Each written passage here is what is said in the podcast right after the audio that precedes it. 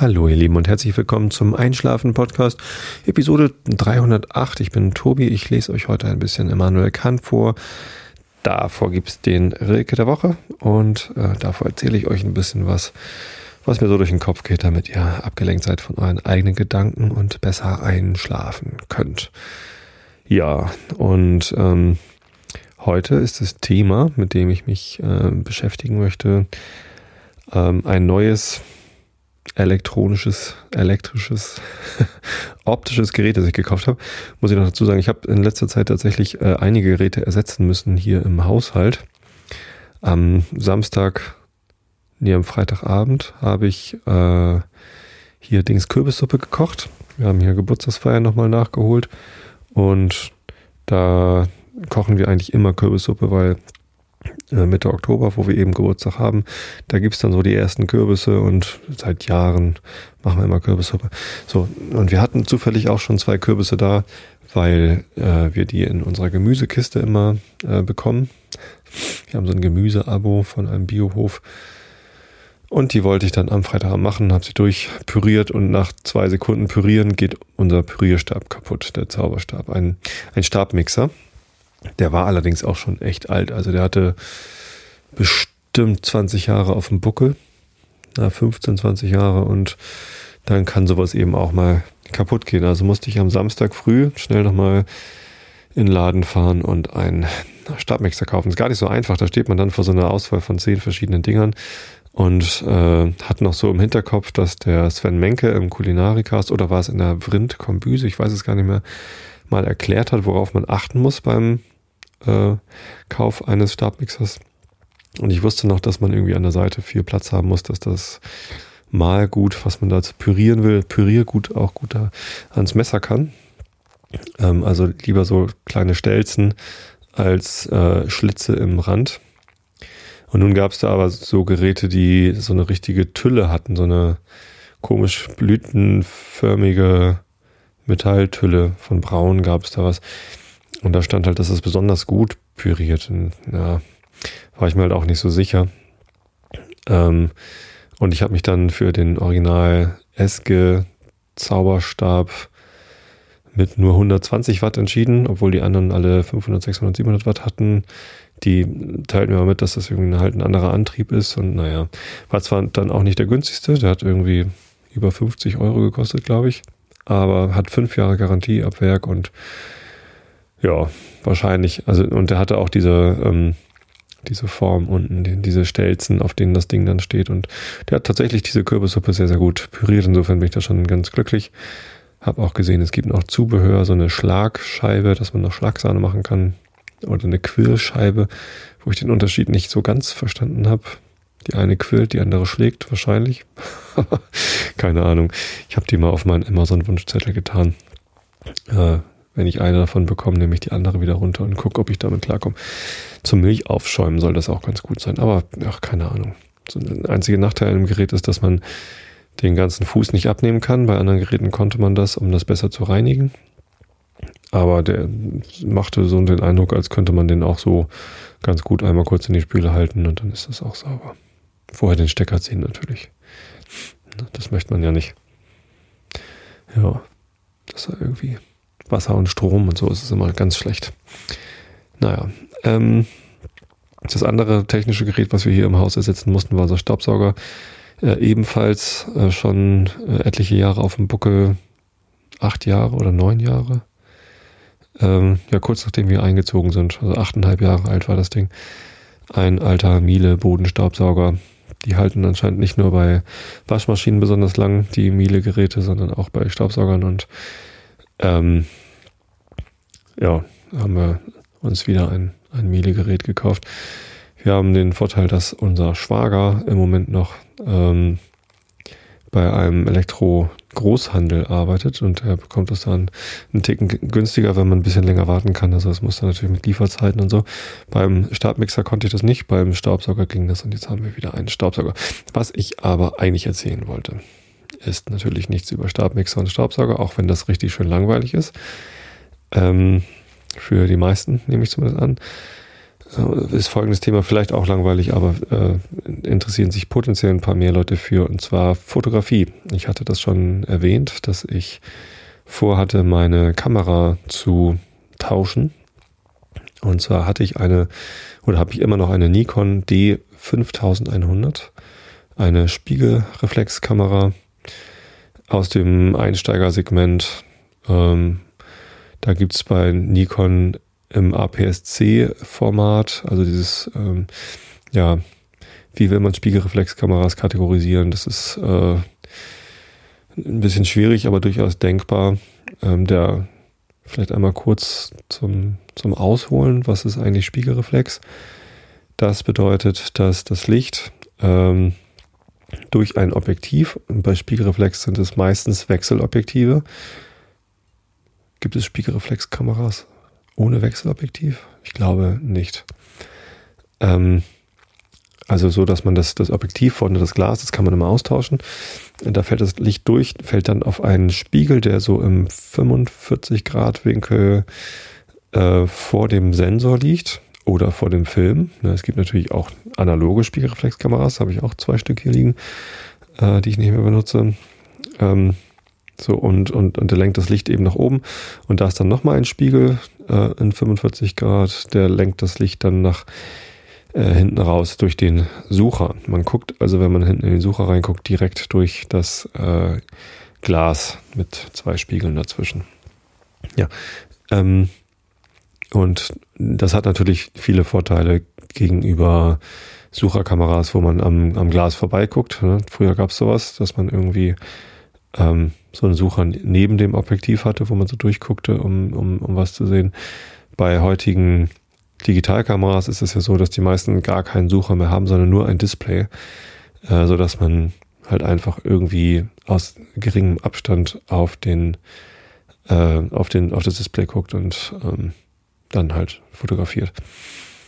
Das können die meisten Spiegelreflexkameras, die digital sind, heutzutage auch. Die haben dann so einen Live-View-Modus, dass man da hinten auf dem Display gleich gucken kann, äh, wie das Bild wohl aussehen wird. Ähm, aber es ist schon nochmal was anderes, ob man durch einen Sucher guckt, um ein Bild zu machen, oder auf so ein Display-Start, weil, ja, wenn man den Sucher, durch den Sucher guckt, dann hat man halt die Kamera direkt vor der Nase und, und ist quasi die Kamera. Also man, man guckt auch in den Blickwinkel und man begibt seinen Kopf in den Blickwinkel, aus dem man fotografiert. Das kann ein Nachteil sein, wenn das ein Blickwinkel ist, wo man schlecht gucken kann, irgendwie über Kopf oder so. Ähm, kann aber auch ein Vorteil sein, weil man äh, viel es ist immersiver, man ist, man ist dichter dran, man hat keinen Drumherum mehr. Ne, wenn man auf, äh, bei einer Digitalkamera hinten aufs Display guckt, um zu, zu sehen, was man fotografiert, dann sieht man eben außerdem auch immer noch die Kamera und seine Hände und das, was alles drumherum ist. Das sieht man alles nicht mehr, wenn man durch den Sucher der Kamera guckt. Dann sieht man halt einfach ja nur noch das Bild. Und das ist ja sehr immersiv und man ist einfach irgendwie näher am, am Bild sozusagen. Deswegen mache ich das ganz gerne. Ähm, außerdem sind meistens die Sensoren bei solchen Kameras ein bisschen besser. Es gibt seit kurzem, so seit fünf, sechs Jahren, sag ich mal, was Neues. Ich weiß gar nicht, wie alt das schon ist, aber das wird jetzt gerade immer mehr zum Trend und das sind so, sogenannte Systemkameras, die ähm, halt keinen Spiegel mehr haben, aber auch ein äh, Wechselobjektiv vorne dran. Äh, und einige davon haben sogar auch einen Sucher, der funktioniert dann allerdings elektronisch. Also da guckt man auch durch einen Sucher und sieht dann aber ein kleines Display im Sucher und nicht mehr durch das Glas durch. Das geht dann eben nicht mehr, wenn man kein Spiegelsystem hat. Wenn man nämlich ein, ein Bild macht mit einer Spiegelreflexkamera, dann klappt kurz der Spiegel hoch, dann ist das Bild im Sucher logischerweise weg und ähm, das Licht fällt auf den Sensor und dann wird halt oder auf den Film und dann wird das Bild gemacht. Ähm, und dann klappt der Spiegel wieder runter. So, und wenn man keinen Spiegel hat, dann kann man auch keinen optischen Sucher haben. Glaube ich. Es gibt noch was von Sony. Da haben sie so einen halbdurchlässigen Spiegel entwickelt, der gar nicht hochgeklappt werden muss. Das hat nochmal einen Vorteil, dass dann weniger bewegliche Teile in der Kamera sind, kann halt weniger kaputt gehen, weniger Verschleiß. Ähm, und auch weniger Erschütterung, wenn man zum Beispiel Langzeitbelichtung macht, möchte man vielleicht, dass die Kamera durch den, Spie durch den Spiegel hochklappen nicht noch erschüttert wird. Na, wie auch immer. Ähm, so, und wie man Spiegelreflexkameras jetzt äh, unter sich nochmal kategorisiert, da geht es halt darum, ähm, ja, welche Funktion das Gerät hat. Ähm, aber äh, ein, ein Hauptunterscheidungsmerkmal ist wahrscheinlich der Sensor. Wie groß ist der Sensor und äh, welche Eigenschaften hat der Sensor? Das ist also das optische Element, wo das Licht dann drauf fällt, wenn der Spiegel hochklappt und das quasi dann das Licht in äh, elektrische Impulse umwandelt und dann eben Bits und Bytes draus macht. Das ist der Sensor. Ähm, und den gibt's in unterschiedlichen Größen. Da gibt's äh, Sensoren, die sind exakt so groß wie ein Kleinbild äh, negativ. Früher, als man noch Filme in seine analoge Spiegelreflexkamera geschnallt hat, da hatten halt viele dieses Kleinbildformat. Das sind irgendwie so 35 Millimeter mal äh, 27 oder so. Ich weiß das gar nicht im Kopf. Und das hat sich halt so durchgesetzt als Standard. Da gibt's natürlich noch größere, so Mittelformatkameras. Die haben dann, was weiß ich, sechs mal sechs Zentimeter oder so. Oder Rollfilmkameras, da gibt's alles Mögliche. Äh, und auch nochmal andere äh, kleinere Formate, so Consumer-Geschichten. Aber das Kleinbildformat, das war so, das war am weitesten verbreitete. Und ähm, daran misst sich heutzutage auch die Sensorgröße von den ähm, von den äh, Dings hier, von den äh, digitalen Spiegelreflexkameras. Das nennt sich nämlich Vollformat, wenn der Sensor die gleiche Größe hat wie so ein Kleinbild negativ. Und Vollformat-Spiegelreflexkameras sind immer noch recht teuer. Da hat die Firma Nikon im vorletzten Jahr, glaube ich, eine neue Serie an den Start gebracht, die 600er Serie, die 600 und die 610, die angeblich so den Consumer-Markt mit angreifen sollen. Da kostet die Kamera, also der Body ohne Objektiv, aber immer noch so anderthalbtausend Euro. Und das ist jetzt nicht wirklich Consumer, auch wenn die Profikameras von Nikon, so die D4 zum Beispiel, ähm, die hat nicht nur den, den, den großen Sensor, sondern auch noch alle möglichen anderen tollen Eigenschaften. Die, äh, die kostet irgendwie dreieinhalb oder viertausend Euro. Das ist natürlich nochmal ein Unterschied zu einer D600.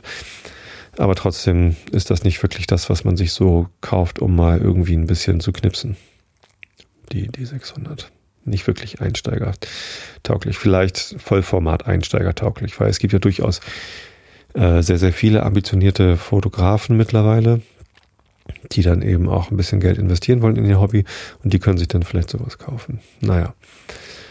Ähm, gut, also das ist Vollformat. Ähm, und dann gibt's natürlich noch äh, beliebig viele kleinere Formate. Was da am weitesten verbreitet ist, ist das APS-C Format. Und jetzt müsste ich nochmal schnell googeln, um herauszufinden, äh, wie groß das wohl ist. Aber da, da gibt's auch schon nicht mehr so einheitlich ähm, die Ah, ich sehe gerade hier im, im, im Chat gibt es einen, einen Link gleich zum Thema äh, Sensor.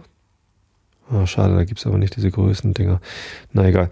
Ähm, APS-C ist eine Größe, die sich bei den meisten Kameraherstellern, so Canon und Nikon und so einigermaßen äh, etabliert hat. Es ist halt ein, ein ganzes Eckchen kleiner als das Kleinbildformat, aber immer noch groß genug, um damit ähm, anständige Bilder zu machen.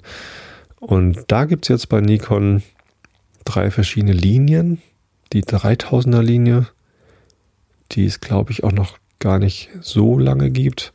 Die 5000er Linie und die 7000er Linie. Und drei ist am einfachsten, fünf ist am so mittel. Und äh, die 7000er Linie, das sind schon, schon richtig äh, tolle Kameras, die auch sehr, sehr viele Funktionen haben. Ich habe vor anderthalb Jahren mir meine erste digitale Spiegelreflexkamera gekauft und mich für die 5000er Linie entschieden, weil ich dachte, ich bin jetzt mal Einsteiger im digitalen Spiegelreflexbereich. Ich hatte vorher nur so Kompaktkameras mit fest verbautem Objektiv, mit denen ich auch viel Spaß hatte und das waren auch teilweise ganz schöne Sachen. Ich hatte mal so eine Sony äh, mit so einem großen äh, Zeiss-Objektiv, das die sah so ein bisschen albern aus, weil die so einen, so einen dicken, runden Tubus hatte als, äh, äh, als Objektiv. Ich weiß gar nicht mehr, wie die hieß. DSC F oder irgendwas mit F10 oder so.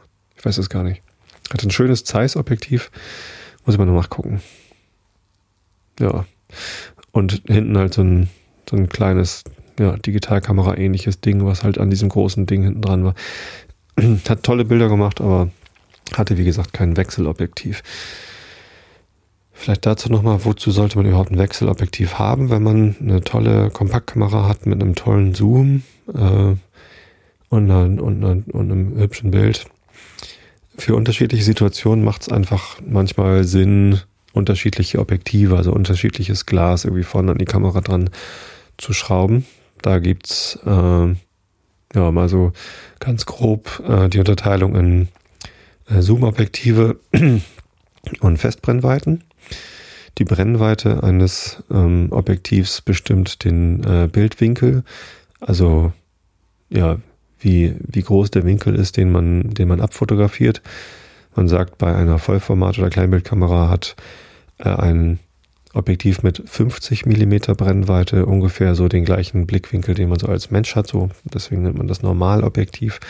Wenn man da ein Bild macht, dann hat man ungefähr so einen, eine, einen Bildausschnitt, den, den man auch mit den Augen sehen kann.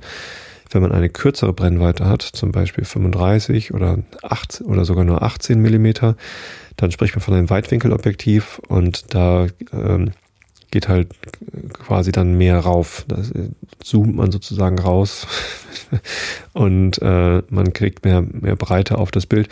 Bietet sich an für Panoramabilder zum Beispiel. Ne? Da, wenn man in den Bergen ist, dann möchte man nicht nur das sehen, was man gerade sieht, sondern man möchte quasi äh, einen etwas größeren Bildwinkel haben, um noch mehr Berge drauf zu kriegen oder so. Man kann natürlich noch ganz andere Sachen mit äh, Weitwinkelfotos äh, machen. Ähm, der Stefan Grönfeld, einer der Fotografen in Hamburg, den ich ähm, sehr schätze, was seine Bilder angeht und auch ihn persönlich, ich habe ihn auch schon kennengelernt. Ähm, der macht zum Beispiel auch Porträts mit Weitwinkelobjektiven. Äh, Hat man ein ganz tolles Hochzeitsbild gemacht mit einem Weitwinkel, wo er halt ähm, dann natürlich ganz nah ran muss an das äh, Objekt, damit das irgendwie auch dann groß genug ist. und ähm, ja, das, na, das ist Weitwinkel. Wenn die Brennweite länger wird, so auf 85 oder 200 Millimeter, dann äh, wird der äh, Bildwinkel schmaler und äh, man, es, es sieht so aus, als wäre man näher dran an dem Objekt. Man holt das näher ran, äh, was aber äh, nicht ganz richtig ist. Denn wenn man mit einem Weitwinkelobjekt oder Normalobjektiv näher rangeht an ein äh, Objekt, dann ist das was anderes, als ob man das mit einer längeren Brennweite näher ran zoomt sozusagen. Ein Zoom-Objektiv ist eins mit einer einstellbaren Brennweite. Da kann man dann ja von, äh, da gibt es unterschiedliche Zoom-Objektive, zum Beispiel die Standard Zoom-Objektive, die so bei einer, bei einer Kit-Kamera mit dabei sind, sind meistens so 18 bis 55 Millimeter. Da hat man dann Weitwinkel und äh, bis, bis Normalbereich. Es gibt aber auch ähm, äh, so Telezoom-Objektive, die gehen dann vielleicht von 70 bis 200 Millimeter. Ähm, oder auch sogenannte Reiseobjektive, Reisezoom-Objektive. Da habe ich eins, das geht von 18 Millimeter, also ein guter Weitwinkel, bis 250 Millimeter, was schon ein Tele, ein richtig ordentliches Tele ist. Da ähm, macht man den, den Bildwinkel dann ganz schmal und holt die Sachen nah ran. Ja, und damit kann man das mal ausprobieren. Wenn man ähm, mit so einem Zoom-Objektiv mal die ähm, auf Weitwinkel geht und recht nah ran an, an ein Objekt und dann ein Foto macht und dann ganz den, den, die, äh, den Zoom herausfährt auf die längste äh, Brennweite und dann ganz weit weggeht vom äh, Objekt und äh, dann nochmal ein Foto von diesem Objekt macht, ähm, in der gleichen Größe quasi, dass das Objekt gleich groß abgebildet ist, dann wird man deutlich Unterschiede feststellen an dem Bild, nämlich am Hintergrund und dem, was, was sonst noch drumherum ist. Denn wenn der Hintergrund von dem Objekt ähm, zum Beispiel weiter weg ist, dann, ähm, dann sieht das ja ganz anders aus. Du hast da dann einen anderen Blickwinkel drauf, einen anderen Bildwinkel. Das, das kennt man ja auch, wenn man ähm, nah an einer Person dran steht, dann ist diese Person zwar äh, nicht nur groß, sondern sie verdeckt vielleicht auch noch Dinge, die direkt dahinter, aber knapp daneben sind. verdeckt auch einen, einen größeren Bereich vom Hintergrund. So, je nachdem, wie weit der Hintergrund weg ist. Wenn man von der Person weiter weggeht, dann wird sie nicht nur kleiner, sondern sie, äh, man, man sieht auch mehr von den Sachen, die dahinter sind. Es mag nur auffallen, wenn man, wenn man sehr dicht dran ist. Ne? Wenn man ganz dicht vor einer Person steht, dann, dann sieht man nur noch das Gesicht und wenn man dann weggeht, dann sieht man auf einmal auch ein bisschen was vom, vom Hintergrund immer weiter. Je weiter man weggeht, desto äh, geringer wird natürlich der Unterschied. Aber es gibt einen Unterschied. So, deswegen ist Zoom nicht das gleiche wie äh, näher ranholen, sondern es verändert halt den Bildwinkel. Tja, und ähm, so gibt's für unterschiedliche Situationen auch unterschiedliche Objektive, die man einsetzen kann. Mit so einem Reisezoom kann man natürlich viele, äh, viele Bildwinkel abdecken. Von 18 auf 250 Millimeter ist schon richtig viel. Dafür haben diese Reisezoom-Objektive meistens nicht so eine gute optische Qualität. Da geht's äh, um verschiedene Sachen. Das auf, augenscheinlichste und das auffälligste daran ist meistens die Lichtstärke. Da geht es darum, wie viel Licht tatsächlich äh, äh, durch das Objektiv auf den Film oder das, den Sensor fallen kann. Ähm, nicht nur das, sondern äh, im Wesentlichen, wie weit die, die Blende aufgeht. Die Blende in einem Objektiv ähm, gibt halt, äh, das ist quasi nochmal die Möglichkeit, eine ja, meist aus mehreren Lamellen bestehende, dann nahezu ringförmige Blende eben so ein bisschen auf und zu zu machen. Wenn man die weiter zumacht, fällt weniger Licht durch, ist ganz klar. Hat äh, verschiedene Effekte. Das Bild wird nicht nur äh, dunkler, sondern ähm, auch schärfer im Sinne von, ja, äh, es ist nicht immer so, dass auf einem Bild alles scharf ist. Ist euch vielleicht schon mal aufgefallen, dass Bilder auch unscharf sein können. Sie können aber auch in unterschiedlichen Bereichen unscharf sein. Ähm, und da gibt es etwas, das nennt sich den Schärfebereich. Den kann man durch die Fokussierung einstellen, wo dieser Schärfebereich ist. Und naja, bei modernen Digitalkameras macht das meistens ein Autofokus. Ähm, trotzdem ist es gut zu wissen, worum es sich dabei handelt, weil man äh, möglicherweise bei, auch beim Autofokus mal das Problem hat, dass das falsche Objekt scharf ist und der Rest unscharf. Und da kommt jetzt noch die, die Blende dazu, indem sie sagt, je weiter die Blende zugeht, und das ist irritierenderweise bei der Blende so, dass dann die, die Blendenzahl größer wird, ähm, desto tiefer ist der Schärfebereich, desto mehr äh, Tiefe deckt er ab. Das heißt, wenn ich die Blende ganz weit aufmache und dann eine sehr kleine Blendenzahl wähle, wie zum Beispiel 1,4 äh, ist eine recht kleine Blendenzahl. Es gibt auch Objektive, die haben unter 1 als Blendenzahl. Ähm, zum Beispiel von Leica, das Noctilux hat, glaube ich, 0,95 als größte Blende. Ähm, kann man aber als Normalsterblicher kaum bezahlen. Das sind dann so Objektive, die kosten schon irgendwie über 7000 Euro. Ähm, so für Normalsterbliche wie mich geht's bei einer Blendenzahl von 1,4 oder vielleicht auch 1,8 los. Das ist schon, schon recht weit offen und da fällt dann sehr viel Licht durch. Das hilft einerseits in Situationen, wo nicht viel Licht da ist. Ähm, in äh, halbwegs so, so halbdunkel Situationen kann man mit einer offenen Blende trotzdem noch ohne Blitz fotografieren und äh, genügend Licht ins, ins, äh, auf den Sensor bekommen. Ähm, Allerdings wird bei so einer offenen Blende der Schärfebereich sehr kurz. Das heißt, da muss man dann ganz genau fokussieren, äh, um das, was man äh, fotografieren äh, will, auch scharf zu bekommen. Ähm, es hat dann aber auch ganz hübsche äh, künstlerische Gestaltungsmomente, dass man halt bei einem Porträt zum Beispiel das Gesicht äh, der zu porträtierenden Person scharf stellt äh, der Hintergrund dann aber so verschwommen wirkt. Und das ist natürlich ganz, ganz hübsch. Äh, wird oft so gemacht. Ähm, in anderen Situationen möchte man vielleicht, ähm, dass sowohl das Objekt als auch der Hintergrund ganz scharf abgebildet wird. Da muss man dann halt eben eine entsprechend äh, kleinere Blende mit größerer Blendenzahl wählen.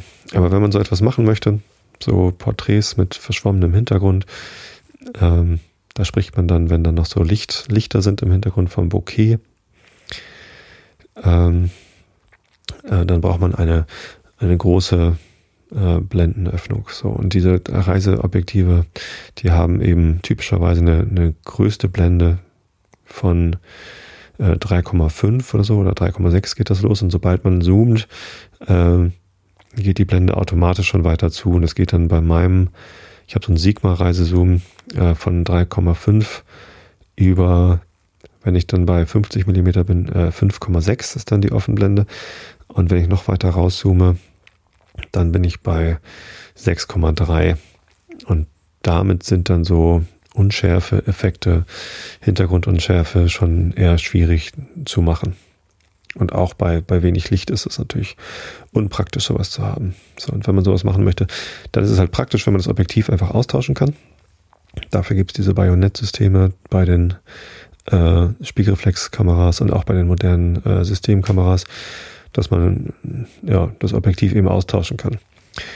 So, und ähm, der Vorteil bei, bei Nikon ist zum Beispiel, dass die noch nie ihren Objektivadapter, also zumindest seit den 60er Jahren oder so, ich weiß nicht, ob das ganz früh mal anders war, die haben noch nie äh, ihr, ihr Bajonett geändert. Das ist das F-Mount, heißt das, ein, ein Bajonettsystem, äh, wo man alle Nikon-Objektive einfach dran äh, schrauben kann, egal wie alt die sind. Es gibt natürlich noch die Einschränkung, dass ähm, moderne Objektive äh, den Autofokusmotor eingebaut haben. Ja, auch so zur äh, Bildstabilisation und so ähm, haben die so einen ähm, Ultraschallmotor irgendwie mit, mit eingebaut. Ähm, wodurch es auch möglich ist, dass die modernen Einsteiger Spiegelreflexkameras dann eben gar keinen Autofokus mehr haben. Ähm, also keinen Autofokus-Motor mehr eingebaut haben. Die steuern dann nur den Autofokus-Motor im Objektiv. Ähm, die alten Objektive haben aber ähm, den Motor eben nicht eingebaut. Trotzdem haben sie möglicherweise die Möglichkeit, Autofokus zu benutzen. Dann muss aber der Autofokus-Motor in der Kamera sein. Und da sind wir jetzt beim Unterschied. Äh, zum, bei einem der Unterschiede dieser ähm, Baulinien vom Nikon-System, die ich erwähnt hatte. Und so langsam komme ich da auch zu dem Thema, zu dem ich eigentlich hin wollte. Ähm, ich habe halt vor anderthalb Jahren eine Nikon D5100 gekauft.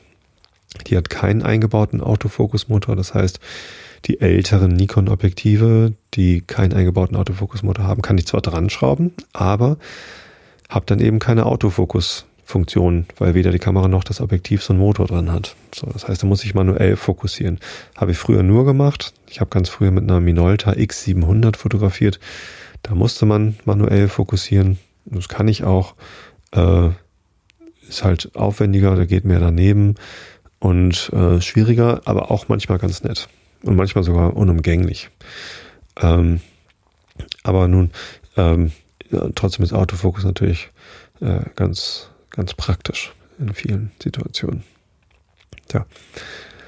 Ähm, das war ein Grund, warum ich jetzt äh, umsteigen wollte. Ich wollte auf die D7100 umsteigen und habe das auch gemacht. Ich habe mir die jetzt gekauft von meinem Geburtstagsgeld, das ich bekommen habe und noch ein bisschen was dazu. Ähm, das ja, war äh, einer der Gründe war, die hat einen eingebauten Autofokusmotor und ich kann auch ältere Nikon-Objektive mit Autofokus dann benutzen, die keinen eingebauten Motor haben. Ein anderer Grund und vielleicht noch wichtigerer Grund war, äh, die 7100 hat einen neueren Sensor, der hat eine höhere Pixeldichte. Natürlich hat er dadurch dann, weil er die gleiche Größe hat, auch mehr Pixel. Äh, die, die 5116 Megapixel was vollkommen ausreicht für die meisten Situationen, für äh, auch großflächige Ausdrucke dieser äh, Fotos äh, reicht es aus. Ähm, auch wenn man mal ein bisschen kroppen muss, also äh, zuschneiden muss am Rechner, einen Bildausschnitt auswählt, äh, was übrigens dann auch wieder nicht das gleiche ist wie Zoom oder äh, näher rangehen. Stimmt, es gibt drei Möglichkeiten, auf einem Bild die Größe des Objekts zu äh, definieren. Erstens, man geht näher ran oder weiter weg. Zweitens, man zoomt näher ran oder raus, also wählt eine andere Brennweite. Und drittens, man äh, beschneidet das Bild hinterher, wie mit einer Schere. Ähm, alles drei hat unterschiedliche Auswirkungen auf, auf das Bild. Denn wenn man das Bild beschneidet, ändert sich ja nicht äh, die, der, der Bildwinkel. Das heißt, der Hintergrund ändert sich dadurch nicht. Äh, eben, äh, was sich aber ändert, sind die, äh, die, die, die Auflösung ändert sich. Ne? Bei einem bei einem normalen Papierbild von einem kleinen Bild negativ merkt man das vielleicht nicht. Äh, erst wenn man das dann vergrößert, äh, ganz doll vergrößert. Bei einem Digitalbild merkt man das aber schon, wenn man zum Beispiel ein Digitalfoto nimmt und äh, da einen kleinen Bereich, zum Beispiel eine Person aus einer Gruppe, ausschneidet und das dann ganz doll vergrößert, dann sieht man ganz schnell, dass es grob pixelig wird äh, und nicht mehr so gut aussieht, nicht mehr so scharf ist zum Beispiel. Ähm, das passiert dann. Ja. Äh, und da helfen dann eben doch viele Megapixel, wenn man so Bildausschnitte machen will. Und was ich ja nun mal ganz gerne mache, ist Astrofotografie. Das heißt, ich schnalle meine Kamera, meinen Body ohne Objektiv an äh, das Teleskop, das ich habe. Ich habe ein Celestron C5 Teleskop, so ein kleines, knubbeliges, orangenes Ding mit einer Brennweite von 1250 Millimeter, einer Blende von f8 ähm, und einer Öffnung von, äh, lass mich lügen, wie groß ist die Öffnung? Ich glaube 12,5 Zentimeter vorne. So, das ist so die, die Spezifikation. Und das ist dann in dem Moment, wenn ich Astrofotos mache, mein Objektiv.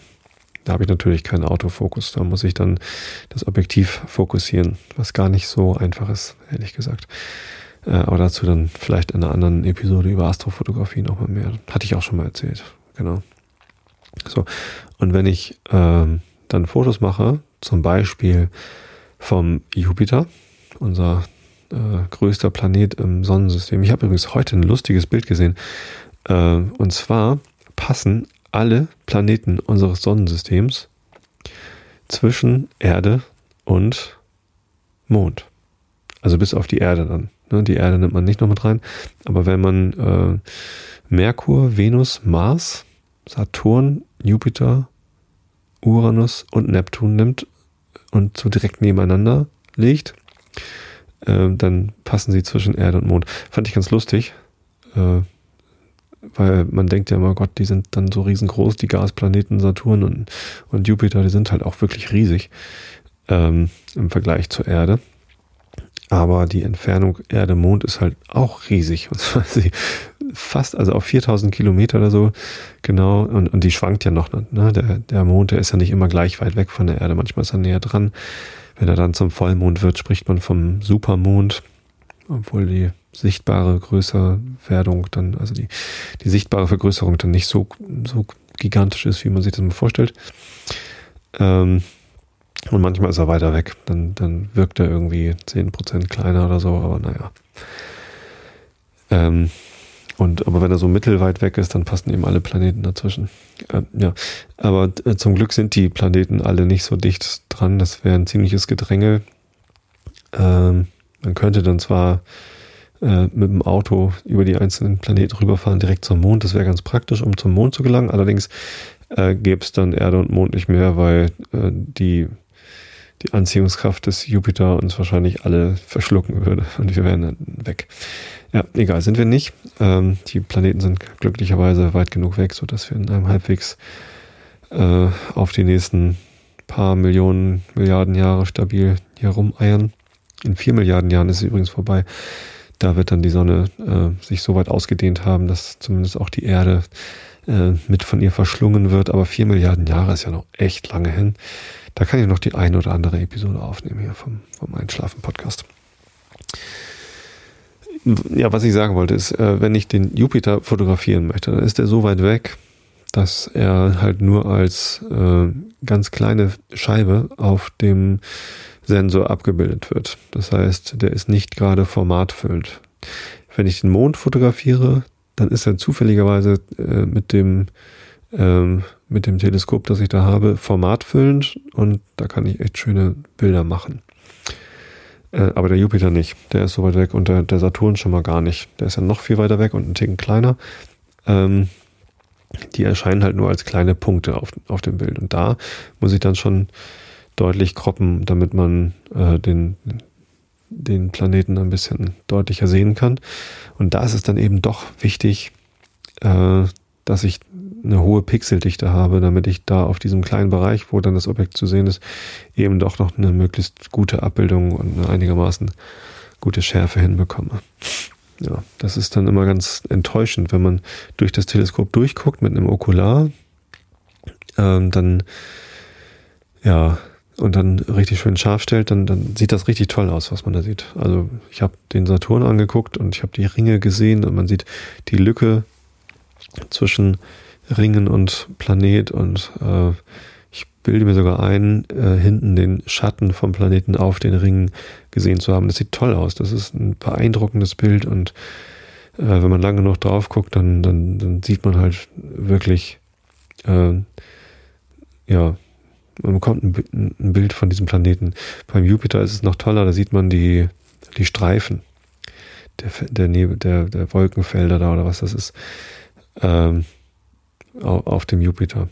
Und das sieht man halt durch das Teleskop, wenn man dann fotografiert, äh, sieht es erstmal nicht so toll aus, weil ähm, man macht relativ kurze Belichtungszeiten von diesen Objekten und äh, die äh, die Schwingungen, die, äh, die Störungen in der Atmosphäre werden dann auf einmal ganz eklatant ähm, sichtbar auf dem Bild. Man macht halt nur einen ganz kurzen Augenblick äh, die, den Spiegel hoch und, und das Bild und dann äh, hört man wieder auf und in diesem Ausschnitt sieht man dann atmosphärische Störungen, also die Luft, die hin und her schwingt äh, in der Atmosphäre, die, die verzerrt dann eben das Bild das ist dann nicht so äh, schön. Und je größer man quasi das, das Bild hat, desto besser kann man das ausblenden. Bei Sternen, also die sind ja nochmal deutlich viel weiter weg als Planeten, die sieht man auch im Teleskop, also auch in den besten Teleskopen nur als hellen Punkt.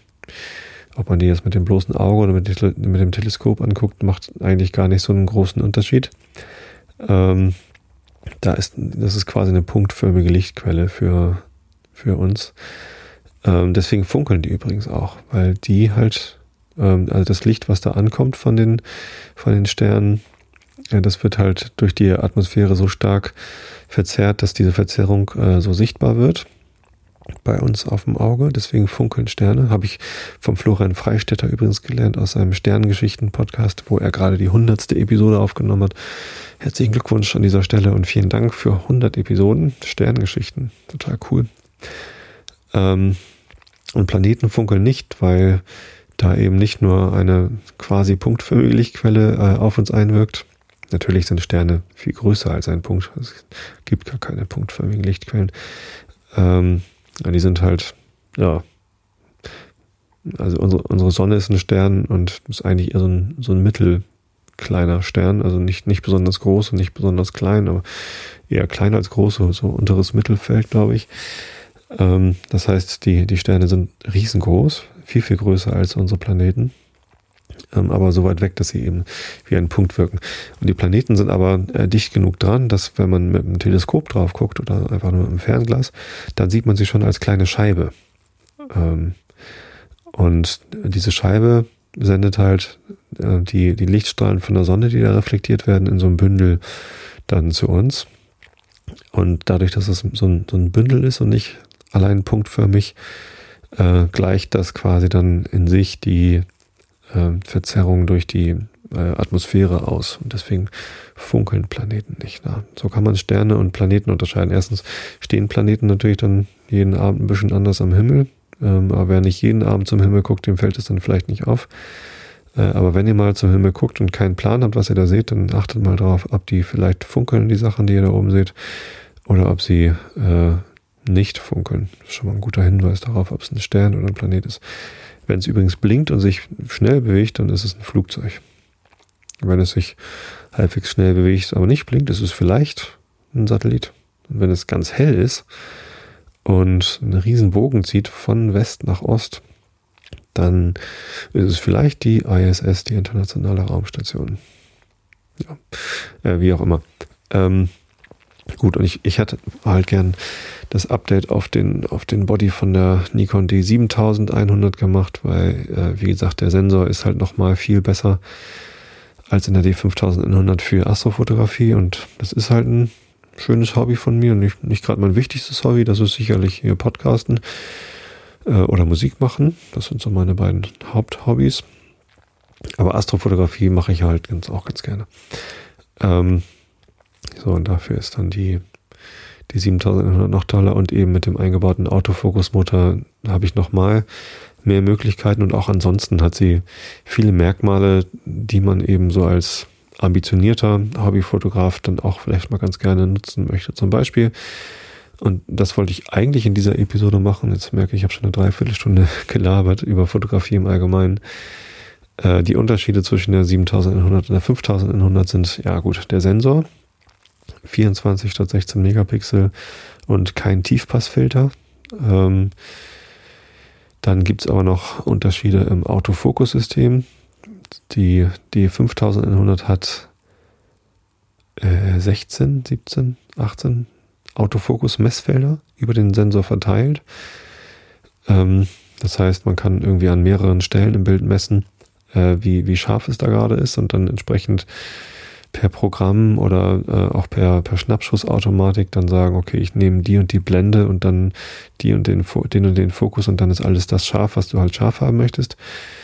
Ähm, meistens wähle ich dann allerdings ähm, nur das mittlere Autofokus-Messfeld, äh, stelle dann auf das Objekt scharf, das ich haben möchte, indem ich die Mitte halt darauf richte und den Autofokus betreibe und erst danach die Kamera in die richtige Position bringen, um den, um den Bildausschnitt zu wählen und dann auslöse.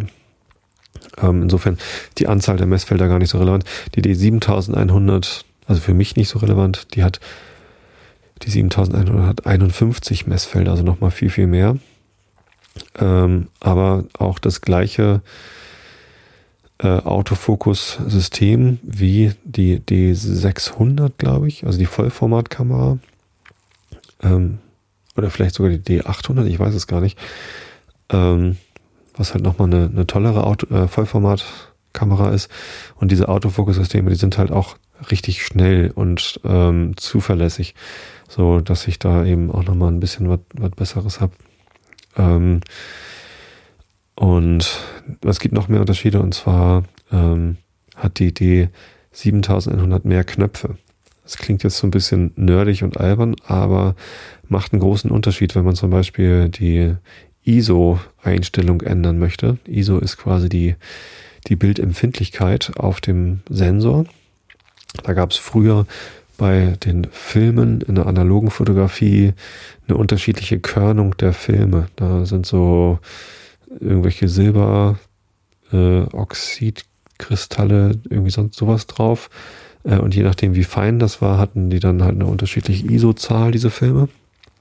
Und da gab es so ISO 100 Filme, die man halt im Tageslicht benutzt, ISO 200 Filme äh, für schwierigere Lichtsituationen und 400er oder 800er für Fotografieren in, äh, in Räumen, wo halt nicht so viel Licht ist, ähm, die halt eine höhere Lichtempfindlichkeit haben. Die waren dann aber auch gröber gekörnt. Und interessanterweise äh, gibt es das auch bei digitalen Sensoren, dass man da die Lichtempfindlichkeit einstellen kann am Sensor ähm, in ähnlichen Schritten. Also geht auch bei 100 los und es geht dann äh, auch in diesen Schritten äh, weiter hoch, 200, 320, 400, was weiß ich, 800 und geht dann meistens hoch so bis 3200, 6400 vielleicht und dann gibt's teilweise noch so High-ISO-Einstellungen, die dann halt noch lichtempfindlicher sind. Die sind halt praktisch, wenn man ohne Blitz in sehr, sehr schwierigen Lichtsituationen, also bei wenig Licht, äh, noch fotografieren möchte und trotzdem noch ein helles Bild haben möchte, ohne besonders lang zu belichten. Ne? Man kann natürlich auch einfach die Belichtungszeit verlängern. Äh, wenn man ein Stativ hat, ist das hm, vielleicht auch gar nicht so sehr das Problem, wenn sich das Objekt nicht bewegt zumindest. Ähm, aber wenn es sich be bewegt und wenn man kein Stativ hat, dann, dann ist halt so ein High-ISO äh, auch nochmal ganz praktisch, um dann auch nochmal ein Foto machen zu können. Allerdings äh, hat man dann mehr Bildrauschen und das sieht dann tatsächlich teilweise auch so körnig aus wie bei äh, 800er Filmen von früher. Ja, ähm, wie war ich jetzt darauf? Ja, genau, wenn man das ändern will, dann muss man bei der D5100 eben auf den Menüknopf drücken und dann äh, auf die oder auf den auf den Infoknopf drücken äh, und dann mit dem äh, Tastenkreuz hin navigieren zur, zur ISO-Einstellung und dann kann man an dem Drehrad drehen, das halt vorne an der, nee, hinten an der, an der D5100 dran ist, so ein Einstellrad und dann kann man eben die ISO-Zahl einstellen. Gibt natürlich auch einen Automatikmodus, ähm, aber wer halt Kontrolle darüber haben möchte, der, der wählt dann eben die direkte Einstellung.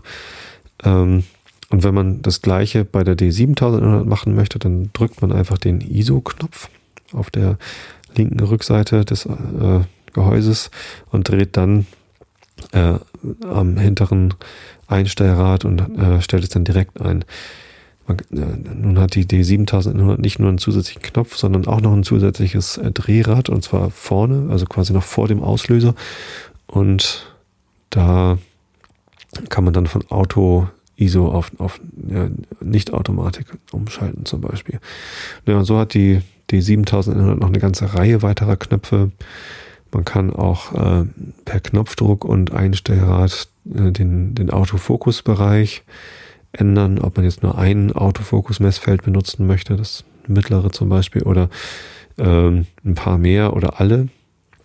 Ähm, wobei alle Autofokus-Messfelder dann fast den ganzen Sensor abdecken was natürlich ganz cool ist. Man äh, hat Knöpfe für ähm, die äh, Blendenzahl zum Einstellen. Man hat Knöpfe für die Belichtungszeit zum Einstellen und je nach Einstellung der Kamera, ob man im Programmmodus ist oder im, äh, in der Blendenautomatik oder äh, im manuellen Modus, ähm, tun diese Einstellregler und Knöpfe auch ganz unterschiedliche Sachen. Also da hat man ähm, sehr viele Möglichkeiten, schnell Einstellungen vorzunehmen, ohne sich lange durchs Menü zu hangeln. Das, das finde ich auch ganz cool. Ja, und deswegen habe ich mir halt diesen Body gekauft. Der kostet fast 900 Euro, ist also schon eine Investition, aber ich glaube, damit habe ich jetzt eine Kamera, die ich ja für immer behalten kann. Das ist, ähm, das ist ein Body, den benutzen auch Profis noch zwischendurch ähm, als Zweitbody oder sonst wie was. Ähm, und da ich nie Profi sein werde, ich, ich glaube, ich werde auch, ich weiß auch gar nicht, ob ich jemals auf Vollformat gehen möchte. Auf Vollformat Sensoren äh, sind natürlich nochmal ein spannendes Feld, die verhalten sich dann nochmal anders als APS-C.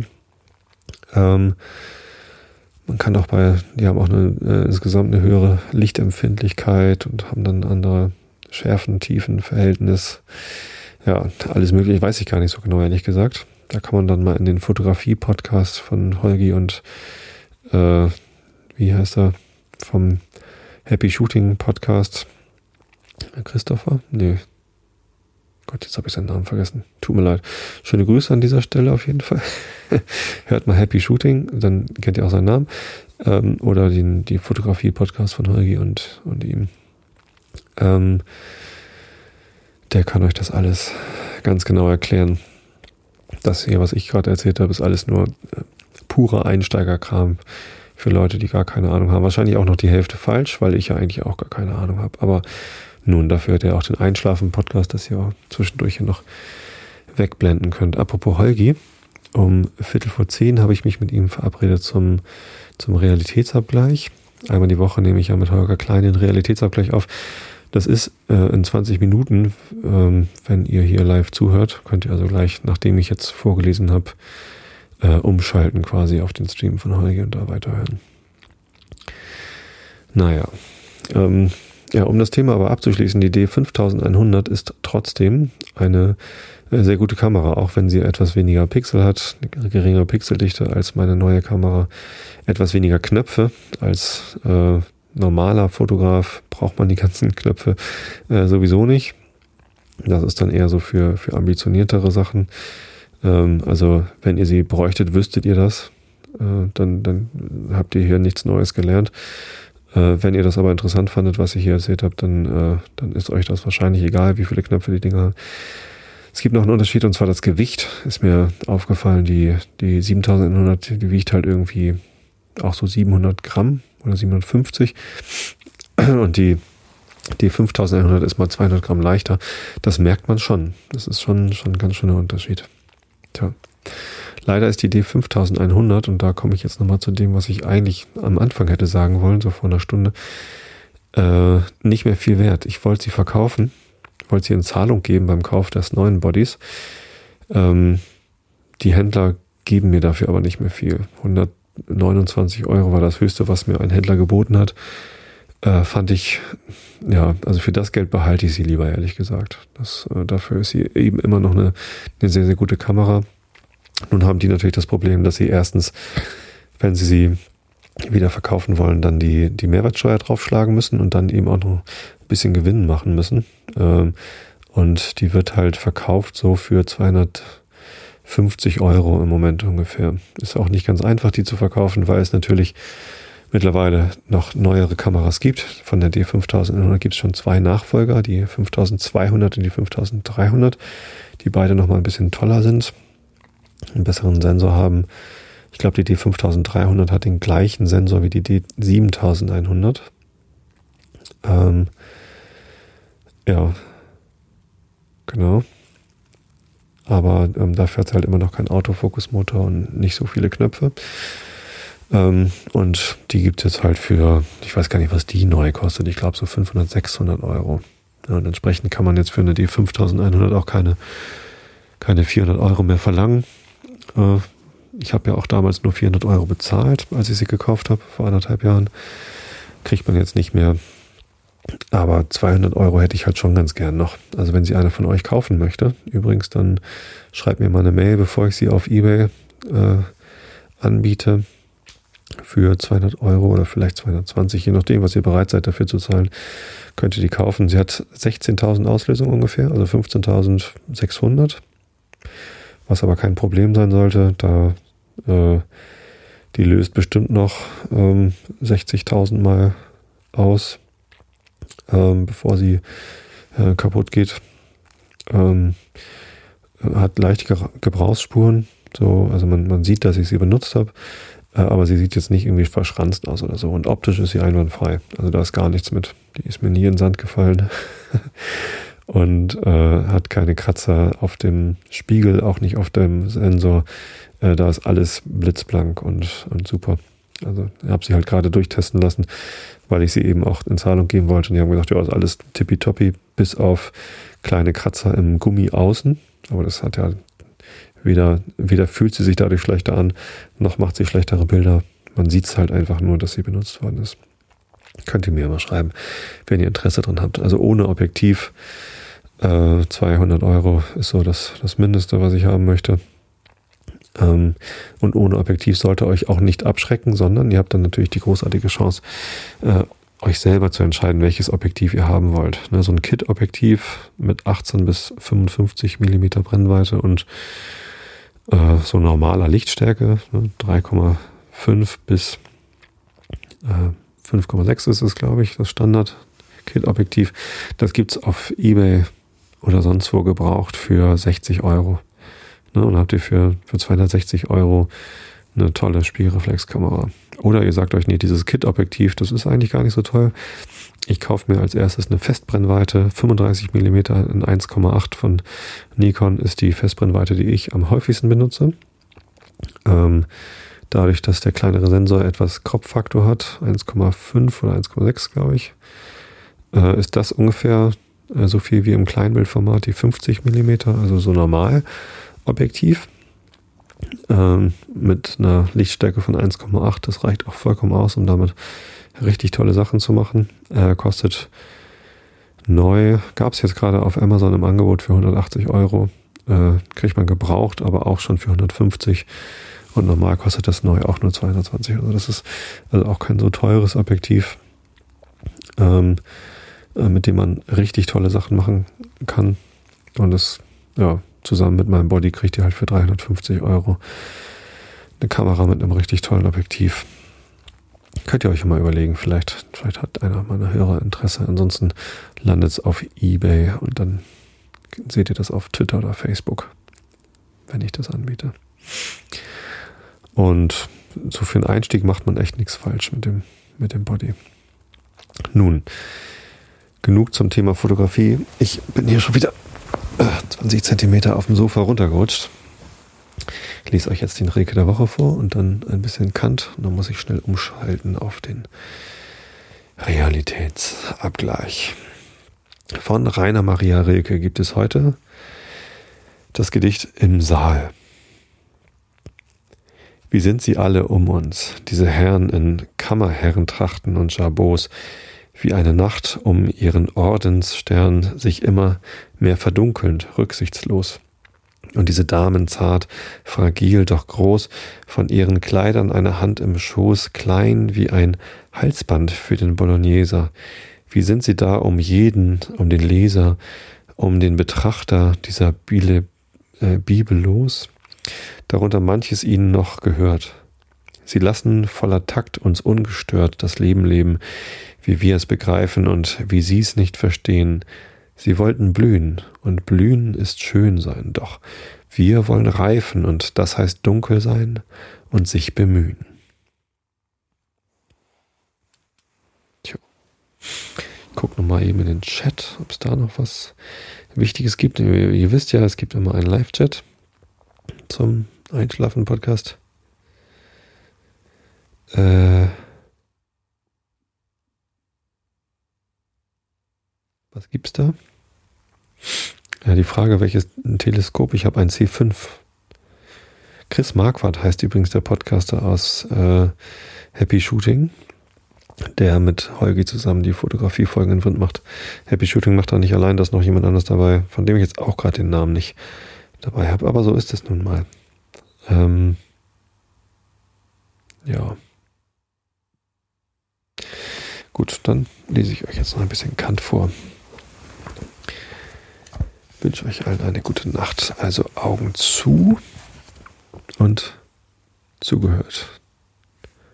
Wo hatte ich denn aufgehört überhaupt hier auf der Seite? Ich glaube da bei zweitens, ne? Der letzte Satz vom letzten Absatz war, ob aber überall darauf auch eine Antwort möglich sei, wird sich künftig bestimmen lassen. Genau, da war ich ungefähr.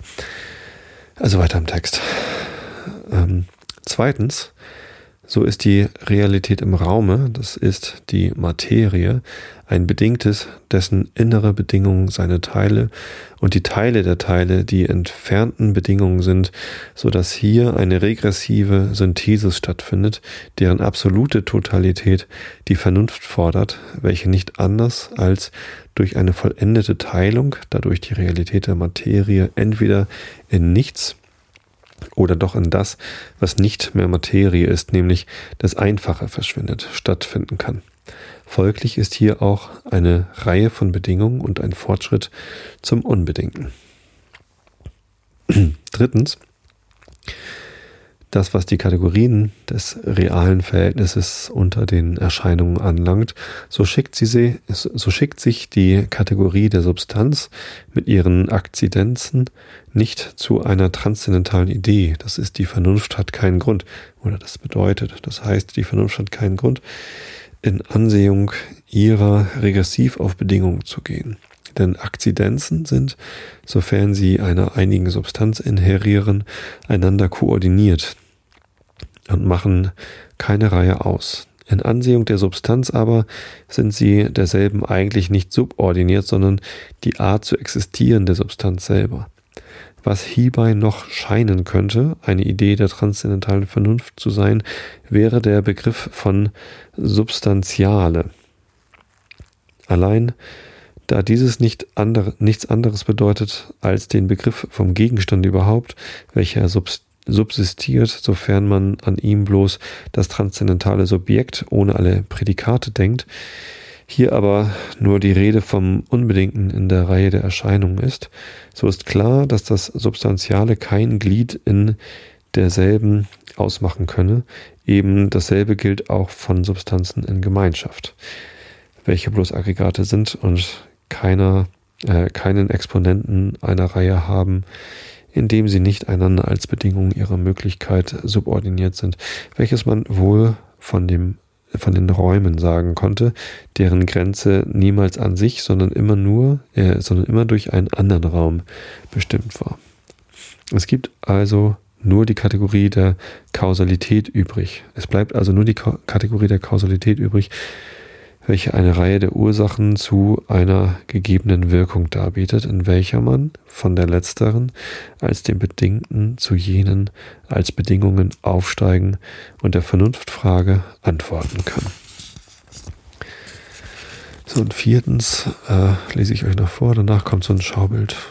Das wird dann wahrscheinlich schwieriger vorzulesen. Mache ich nächstes Mal. Viertens, die Begriffe des Möglichen, Wirklichen und Notwendigen führen auf keine Reihe, außer nur sofern das Zufällige im Dasein jederzeit als bedingt angesehen werden muss und nach der Regel des Verstandes auf eine Bedingung weiset, darunter es notwendig ist, diese auf eine höhere Bedingung zu weisen, bis die Vernunft nur in der Totalität dieser Reihe die unbedingte Notwendigkeit antrifft. So. Da mache ich dann für heute Schluss. Ich danke euch allen fürs Zuhören, fürs Live-Zuhören und im Chat rumhängen und den Shownotern danke ich ganz besonders dafür, dass sie Shownotes schreiben. Ich wünsche euch allen eine gute Nacht, eine gute Woche. Schlaft viel, äh, sage ich euch immer. Ich selber halte mich im Moment nicht so richtig dran. Ähm, ähm, aber Schlafen ist gesund, solltet ihr viel machen. Also, hab euch alle lieb. Bis zum nächsten Mal. Gute Nacht.